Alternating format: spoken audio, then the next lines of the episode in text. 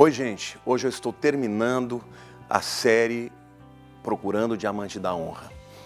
Uh, hoje eu quero falar para vocês sobre a honra, a atmosfera da honra, como uma estufa. Você já teve oportunidade de entrar numa estufa? Por que, que uma pessoa constrói uma estufa?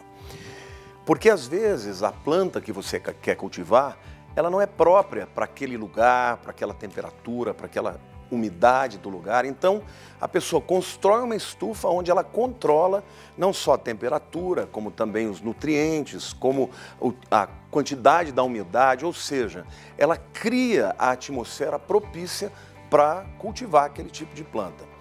Quando você viaja para Israel, por exemplo, você uh, indo para o deserto, você vê muitas estufas. E é interessante, porque Israel é um país que grande parte do seu território é deserto.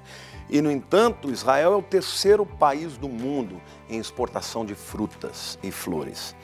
Isso por quê? Porque foi criado uh, uma estufa propícia para aquele tipo de cultivo e impedindo que as plantas que estejam lá dentro sejam uh, afetadas por todo tipo de meio ambiente hostil. Da mesma forma é a honra. Eu quero te dizer que quando você anda na honra, você vai ser guardado por Deus numa atmosfera e você vai ficar imune às hostilidades do mundo, sejam espirituais, sejam morais. Isso não quer dizer que você não vai passar por isso. Jesus certa vez disse: Olha, não peço que os tire do mundo, mas que, os livre do mal. O que, eu estou querendo dizer, dizer para vocês, meus queridos?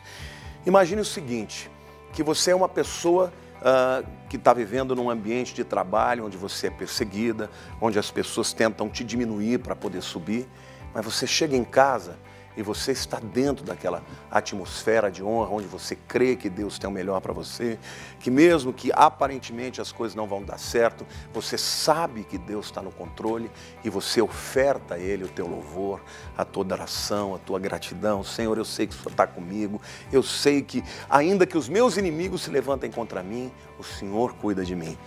Uma pessoa assim é uma pessoa muito mais pra, preparada para enfrentar as dificuldades da vida. Frequentemente as pessoas vêm pedir oração para mim quando vão passar por um teste. Eu me lembro, por exemplo, da Olga. A Olga é uma ovelha minha que é a primeira pianista da OSESP, que é a escola, a, dizer, a orquestra estadual aqui de São Paulo. É a quarta maior orquestra do mundo, para vocês terem uma ideia. E ela é uma moça russa que cresceu, né, estudando nos melhores conservatórios da Rússia.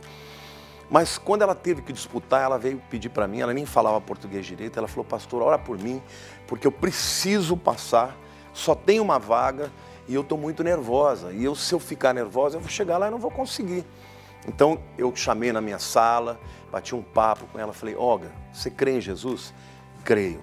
Você crê que Deus tem o melhor para você? Creio. Você fez a sua parte? Fiz a minha parte. Estudou bastante? Estudei. Então eu vou orar por você. E orei com uma voz bem branda disse: Senhor, envolve a tua filha. Faça com que ela possa ser tomada pela tua glória, pelo teu poder e ela possa estar tranquila no dia. Passou uma semana, ela veio com um sorriso largo para mim e disse assim: Pastor, concorri com 3 mil pessoas fui única a passar. Falei, que benção, Olga, como é que aconteceu isso na tua vida? Ela disse assim: Fiquei tranquila Cheguei lá e executei aquilo para o que eu me preparei. E Deus me abençoou. É isso que faz a palavra de Deus na tua vida. Quando você honra as promessas de Deus. Quando você olhar, ao invés de olhar para as circunstâncias, você recebe a palavra de Deus e diz: O Senhor disse, vai acontecer. Então, meu querido, mesmo que as hostilidades da vida estejam à sua volta, mesmo que as pessoas com as quais você convive te invejem, queiram te destruir, eu quero declarar na sua vida. Honre a palavra de Deus. Dê a Ele o primeiro lugar da sua vida. Dê a Ele as primícias da sua vida, o melhor do seu tempo, o melhor da tua vida financeira, o melhor dos seus dons, do seu talento. Viva numa atmosfera de adoração, de louvor, de gratidão. E ao invés de você ser uma pessoa totalmente avassalada pelas agruras da vida, você vai ser uma pessoa tranquila e vai estar dentro da estufa e vai crescer e florescer para a glória de Deus. A glória de Deus na sua vida, a honra de Deus na sua vida é um instrumento poderoso para você dar o testemunho do Deus que você crê. Deus te abençoe, eu espero que você tenha sido muito abençoado por esta palavra.